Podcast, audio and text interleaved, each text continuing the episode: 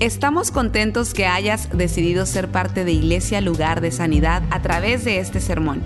Tal vez estás en tu automóvil, haciendo ejercicio, en el quehacer de tu casa o simplemente disfrutando tu día. Es nuestra oración y nuestro deseo que tú recibas lo que Dios tiene para ti. Si te es posible, te recomendamos que tomes notas de lo que Dios te hable el día de hoy.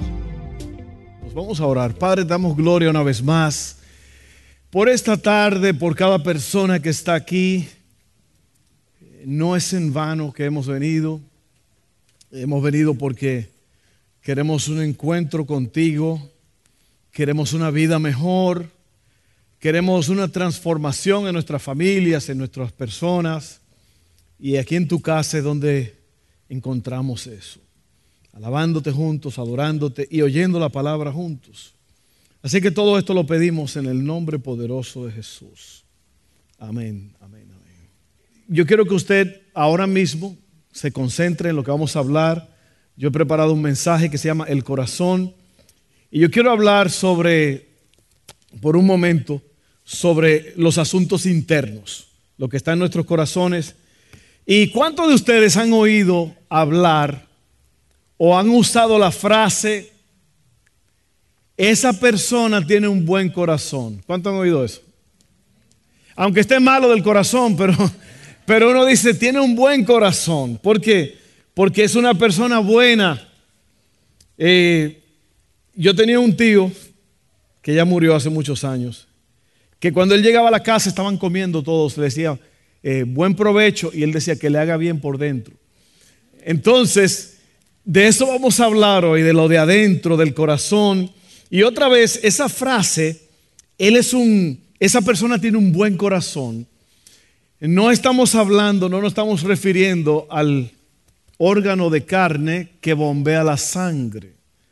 Cuando decimos tiene un buen corazón, estamos diciendo es una persona buena desde adentro hacia afuera.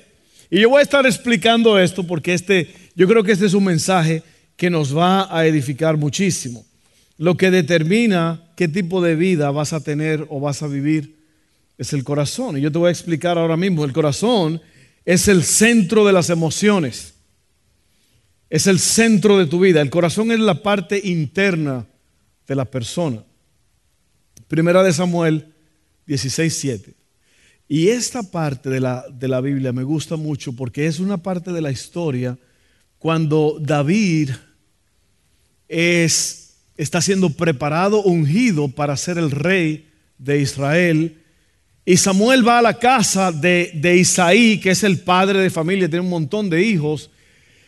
Y él está buscando a ese muchachito que va a ser rey para escogerlo. Y se usaba que la persona tomaba un cuerno lleno de aceite y lo vertía sobre el, que, el candidato para ser rey. Y todos los hijos de Isaí pasaron y Samuel, Dios le dijo a Samuel, no está aquí. El que va a ser rey no ha llegado, no está aquí. No tienes otro hijo. Así sí, allá queda uno, el chiquito que está allá cuidando ovejas, pero yo no pensaba que en verdad, tráiganlo a ese muchacho. Y cuando traen a David, el profeta Samuel lo ve y Dios le dice, úngelo porque ese es y vertió el aceite sobre este jovencito que probablemente tenía unos 14 a 16 años en ese momento. Y esto es lo que dice, lo que Dios le dice a Samuel sobre las apariencias.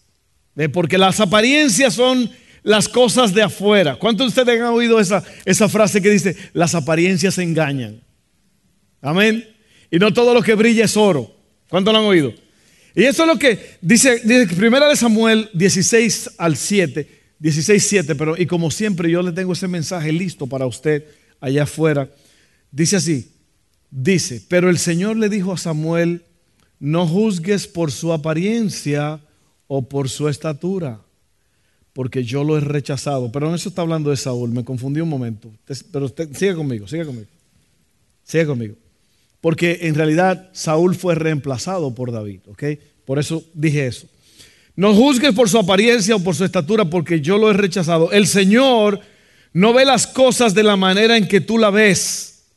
La gente juzga por las apariencias, pero el Señor mira el corazón. Y las dos historias se interlazan una con la otra. ¿Ok? Porque David es ungido rey, pero era chiquito, era jovencito, era un, un niño que estaba cuidando ovejas. Saúl es un hombre de guerra, un hombre alto, un hombre poderoso. Y Dios le dice a Samuel, ese no es, yo lo voy a rechazar porque tú estás mirando las apariencias, tú estás mirando lo de afuera, yo miro el corazón, yo miro lo de adentro. Y de eso te quiero hablar por unos momentos. Yo sé que este mensaje va a edificarnos. Yo quiero leer una frase aquí que yo he titulado, El asunto está adentro y solo una transformación de tu interior puede cambiar las cosas. Recuerda que el corazón es lo de adentro, no el órgano que bombea sangre. La forma en que hablas, la forma en que vistes, la forma en que piensas, la forma en que ves a las personas, tu forma de ver las cosas, el deseo de venganza. ¿Cuántos se han querido vengar alguna vez? Calladamente, sin que nadie lo sepa. Ojalá le caiga un rayo encima. Silenciosamente. ¿Eh? Fíjese eso el deseo de las cosas de este mundo, el amor al dinero. Hay una diferencia entre ganar dinero y amar el dinero. El dinero es una herramienta, tu orgullo, tu negatividad, tu falta de consideración y compasión, tu falta de superación, tu egoísmo, cuando a lo malo dices que es bueno y a lo bueno dices que es malo, tus prejuicios. ¿Usted sabe lo que es un prejuicio? Un prejuicio es llegar a una conclusión sin tener toda la información. ¿Cuántos de ustedes han pensado algo de alguien y usted lo juzga de una vez y usted lo tacha y dice, mira, este es así, así, así, pero usted no lo conoce? ¿Sí o no? Lo ha hecho, yo lo he hecho. Y sabe que nosotros no conocemos la historia de mucha gente. Es posible que usted no conoce mi historia completamente. Nosotros como familia Hemos pasado cosas espantosas, pero Dios ha estado con nosotros. Y es muy fácil juzgar la historia de, o perdón, el presente de una persona sin conocer su historia. Y siempre sea reverente con este asunto. Tenga mucho cuidado de no pasar juicio a alguien, no hacer prejuicios. Entonces yo estoy hablando de todo esto, la forma en que tú piensas, la forma de ver a las personas, tu amor al dinero, tus prejuicios, todas estas cosas. Y seguimos con, esta lista. Oiga bien, ah, tu falta de fe, tu falta de amor a Dios, tu falta de fidelidad a Dios, tu indiferencia a la voz del Padre que te está llamando constantemente. Todo esto viene de tu corazón, de tu interior, de adentro. Pero también la bondad, el perdón, la compasión, la generosidad, el amor, la paciencia. La fidelidad, la paz, la fe y el gozo vienen también de adentro. Mira lo que dice Mateo 12:35. Dice así, una persona buena produce cosas buenas del buen tesoro de su corazón. Y una persona mala produce cosas malas del tesoro de su mal corazón. ¿Se está dando cuenta usted de que lo que está adentro puede ser malo o puede ser bueno? Pero se va a manifestar afuera, tarde o temprano, ¿sí o no? Y quiero que usted, por favor, hay muchas personas que me han dicho a mí a través de los años. Me han dicho, pastor, a usted le contaron, ¿verdad?, lo que yo estaba pasando, porque usted lo, que usted dijo en el mensaje era todo lo que yo estoy pasando. Y son cosas secretas que nadie las sabe. Alguien tiene que haberle dicho. ¿Y sabe qué? Yo no tengo una fuente de información que me dice constantemente sobre personas de la iglesia. Lo que sí te puedo decir es que el Espíritu Santo sí conoce a las personas. Y el Espíritu Santo habla a través del predicador, a través de la música, a través de muchas formas. Así que si usted está aquí y usted lo que yo estoy hablando se le parece como medio familiar, dése tranquilo que yo, a mí nadie me informó sobre usted. Yo no tengo un sistema de espionaje que me dice, mira, el de la camisa así, así, el pelo así, así. Viene así, así, asado. No, no, no, no. Es Dios que te está hablando y te está filtrando, te está viendo como ¿Usted ha visto esas lagartijas que le llaman gecko, que se paran así en los techos de la casa, que se le ven todos los intestinos y todo? ¿Lo han visto? Así Dios nos ve a nosotros. Dios ve todo por dentro, ¿ok? Así que no se, no se preocupe. Dice aquí en Santiago 1, 13 al 15. Dice, cuando ustedes sean tentados a hacer lo malo, ¿cuántos han sido tentados a hacer lo malo?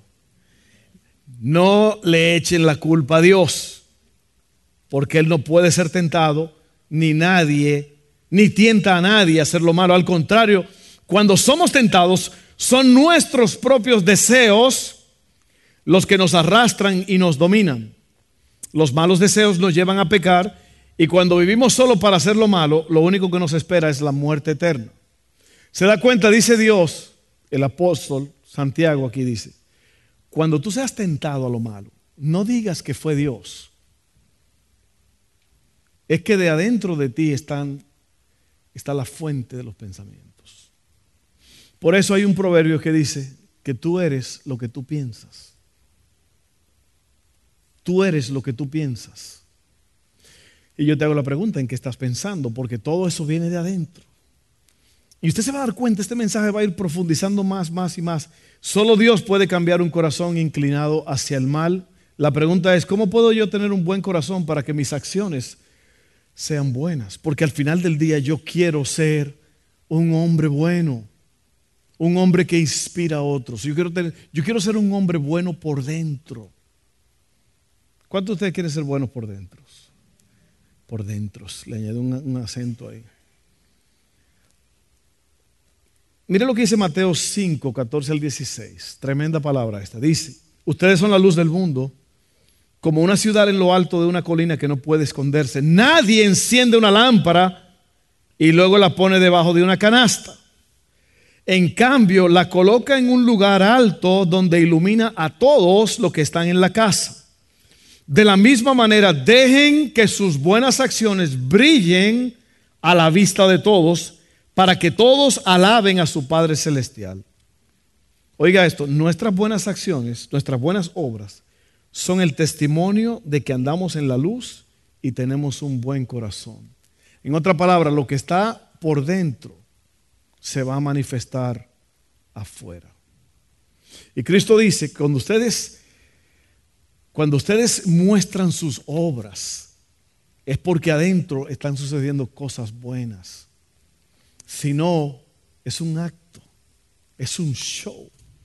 ¿Cuántos de ustedes han hecho un show o han visto personas haciendo un show? Se están cayendo por dentro, pero ponen una sonrisa para que digan que está bien todo. Lo de adentro se va a manifestar tarde o temprano. Así que, ¿cómo puedo yo tener un buen corazón? ¿Cómo puedo yo tener un buen corazón? O sea, ¿cómo yo puedo ser bueno internamente? Porque esa bondad se va a manifestar y me va a ayudar a mí, sino que va a ayudar a los que me rodean. Usted sabe que el puerco espín pasó la noche solo, la noche más fría del invierno la pasó solo. ¿Por qué? Porque tenía unas puntas muy violentas y los otros puerco espines ni nadie quería estar con él. Así hay personas que están tan corruptos y tan maleados por dentro que nadie puede estar con ellos. Y hay una frase muy popular que dice que las personas infelices no pueden hacer felices a otras. Por más que usted le haga la lucha, si usted está dañado por dentro, usted nunca va a poder influenciar a los que están a su alrededor. Entonces, por eso es que yo quiero un buen corazón, porque yo quiero ser una buena influencia para mí mismo primero, yo quiero estar bien. ¿Por qué? ¿Usted sabía que las personas amargadas, las personas que están dañadas por dentro, no viven mucho? Y usted dirá, usted no conocía a mi abuelito, ese era el diablo en bicicleta, pero vivió 150 años.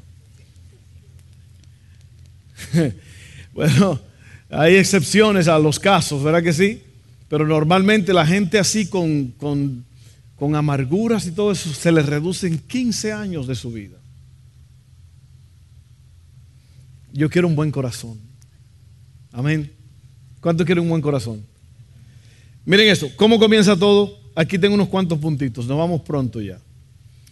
Número uno, comienza dándole tu corazón a Dios. Si tú quieres un, que tu corazón sea bueno, comienza entregando todo tu ser, todo tu interior, toda tu persona, todo lo que tú eres comienza dándoselo a Dios. Proverbio 23, 26 dice, dame, hijo mío, tu corazón y no pierdas de vista mis caminos. ¿Usted ha, visto ¿Usted ha visto los carros y las personas cómo quedan en un accidente donde la gente está texteando? ¿Usted ha visto personas que van con el teléfono y chocan con un poste? Pero fíjese las cosas horribles que suceden cuando usted no tiene los ojos puestos en el camino. Y aquí dice, dame hijo mío tu corazón y no pierdas de vista mis caminos. Haz una entrega completa de tu vida y deja que Dios haga el resto. Hay personas que te van a pedir tu corazón o vas a ser tentado a darle tu corazón a alguien. Ten cuidado. Recuerda que tu corazón no es tuyo porque el dueño es Dios. Tu corazón no puede pertenecer a ningún ser humano. Ay, no, pastor, yo pensaba que mi marido me entregó su corazón. Eso es mentira. Digo, si es creyente, el corazón de su marido, de su marida, de su esposa, pertenece a Dios. Dios dice, dame, hijo mío, tu corazón. No dice, entrégaselo a tu novia, o a tu marido, o a fulano. No, no, no, no. Usted se lo entrega a Dios. Y en las manos de Dios su corazón va a ser bueno. Y usted va a poder entonces tratar a los otros de una buena manera. ¿Se da cuenta? Pero dame, hijo mío, tu corazón, dice aquí el Señor. Eso es lo que Dios está diciéndonos. Dame tu corazón, dame tu interior, dame tu vida, dame todo tu ser. Dios no pide solamente cualquier cosa, Dios pide todo. Amén. Número dos, cuida tu corazón. Proverbios 4:23 dice, sobre todas las cosas, cuida tu corazón porque este determina el rumbo de tu vida. ¿Para dónde vas? ¿Para dónde vas? ¿Cómo vas? Tu interior determina para dónde vas y cómo vas a llegar. Sobre todas las cosas, cuida tu corazón porque este determina el rumbo de tu vida. Lo único que te va a proteger de cometer errores fatales es cuidar tu corazón. Y una de las cosas importantes que siempre yo tengo que, yo veo, es que aquí hay un buen grupo de personas pero ¿cuántos de los que estamos aquí han decidido entregarle el corazón a Dios? ¿Cuántos estamos caminando, viendo los caminos, o sea, viendo hacia adelante? Porque muchas veces venimos a la iglesia, nos sentimos bien, pasamos un buen momento, qué bonito estuvo todo, me sentí tan bonito con ese mensaje, qué bueno. Pero mire, el asunto sigue después de la iglesia, durante la semana, en su casa. Usted tiene que seguir siendo bueno con su esposo, con su esposa. Dígale al que está a su lado, ahora te están hablando a ti. ¿Sí o no? Siga siendo bueno con sus hijos, con sus seres queridos, con su jefe en el trabajo. Había un hombre en la Biblia llamado Bernabé. Bernabé andaba con Pablo y Bernabé era un hombre. Oiga cómo se llamaba ese muchacho, le decían, el apodo de él era el hijo de consolación hijo de consolación. ¿Usted sabe lo que quiere decir eso? Que este hombre con su vida, con su presencia, él consolaba e inspiraba a las personas. Y yo te pregunto, ¿qué tipo de impacto estás causando tú en las personas que te rodean? Tú has escogido el camino de, de, la, de las reacciones. Ustedes sabían que por cada acción hay una reacción. La mayoría de nosotros no accionamos, reaccionamos. Y ser un esposo, ser una esposa, es un camino, es una clase que dura toda la vida. Uno tiene que ir mejorando cada día.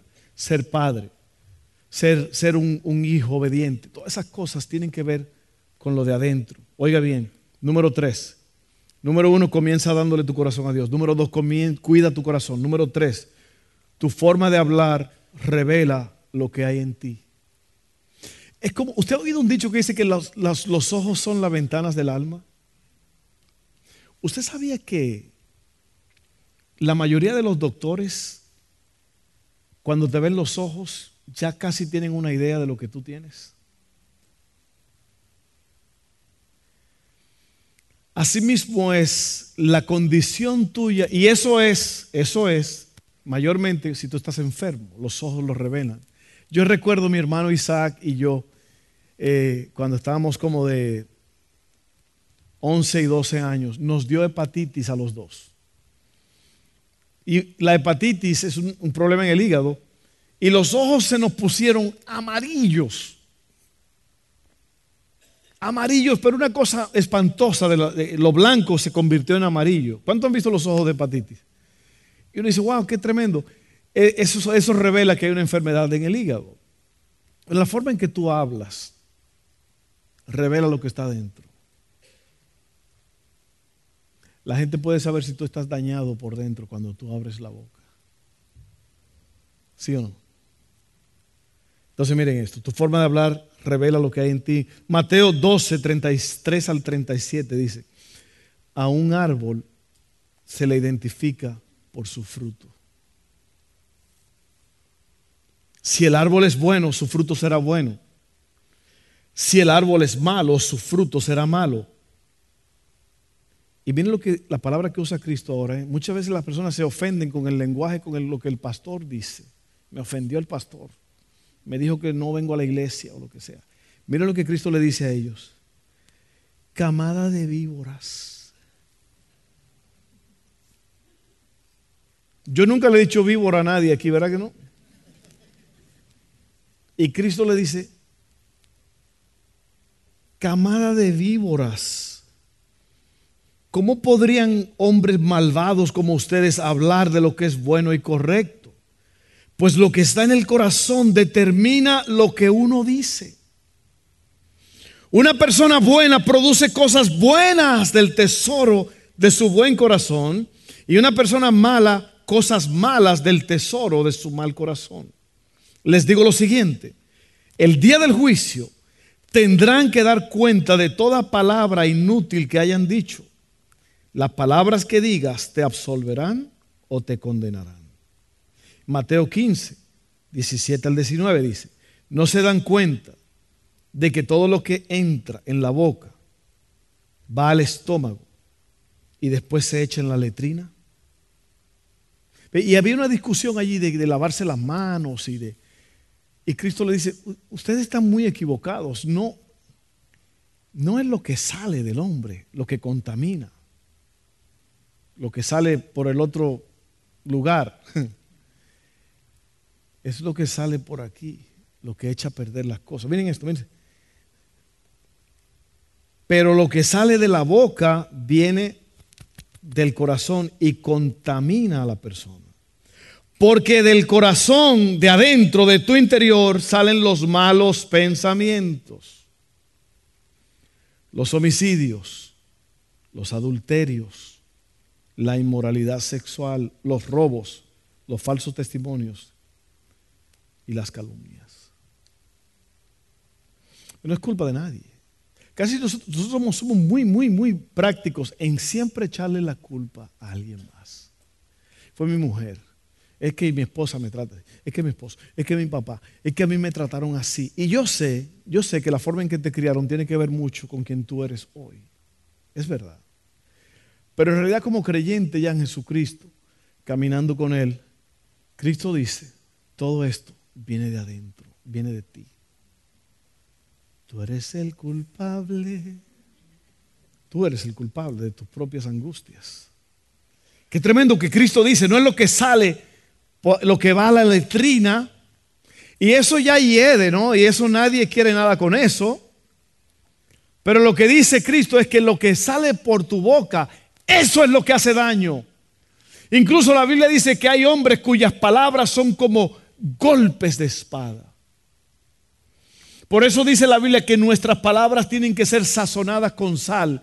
Cuando usted le habla a sus hijos, hábleles de una forma que ellos sean edificados y no maltratados. Como usted le habla a su esposo, a su esposa, e, en su trabajo, a los que están bajo su cuidado. El hecho de que usted es el jefe en una compañía no le da ningún derecho de maltratar a la gente, de maldecirlos. Eso es un error muy grave y usted un día va a pagar por eso. Amén. Porque aquí dice que de toda palabra necia que hablamos vamos a dar cuenta un día. Y por último, se, dio cuenta, eso estuvo feo, ¿no? Que de ahí salen los adulterios, la inmoralidad sexual, los robos, las calumnias, salen de aquí adentro. Y usted lo escupe. Y la gente dice, ah, mira, ese está dañado por dentro. Lo que dijo mostró que está rancio por dentro. ¿Usted sabe lo que es rancio? Usted hace comido un potato chip, una papita que han estado guardadas por un mes y ya están aceitosas. El aceite que tenían esas papitas ya se dañó y usted se la come stale. Rancias. Así hay personas que están rancias por dentro. En mi país le dirían, tú estás rancio, varón, tú estás rancio.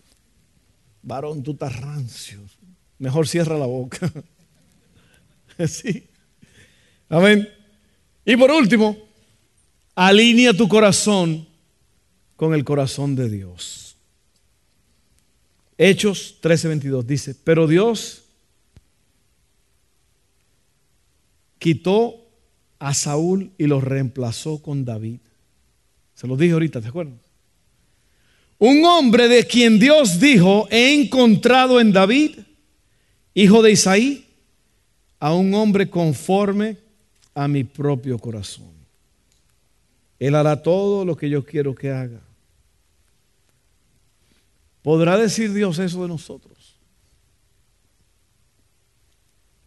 ¿Cómo puedo yo alinear mi corazón con el corazón de Dios? Yo creo que eso tiene que ver con ver las cosas como Dios la ve. O sea, es como que usted ve a través de los lentes de Dios. Cuando tú alineas tu corazón conforme al corazón de Dios, tú haces lo que a Dios le gusta. Ya tú no puedes ver algo que Dios no se sentaría a ver contigo, ¿sí o no? ¿Quiénes son tus amigos? ¿Sabía usted que tus amigos te hunden o te levantan? ¿Lo sabía usted? Y muchas veces no queremos no queremos deshacernos de nuestros enemigos, pero de nuestros amigos, perdón, pero tus amigos te hacen o te deshacen.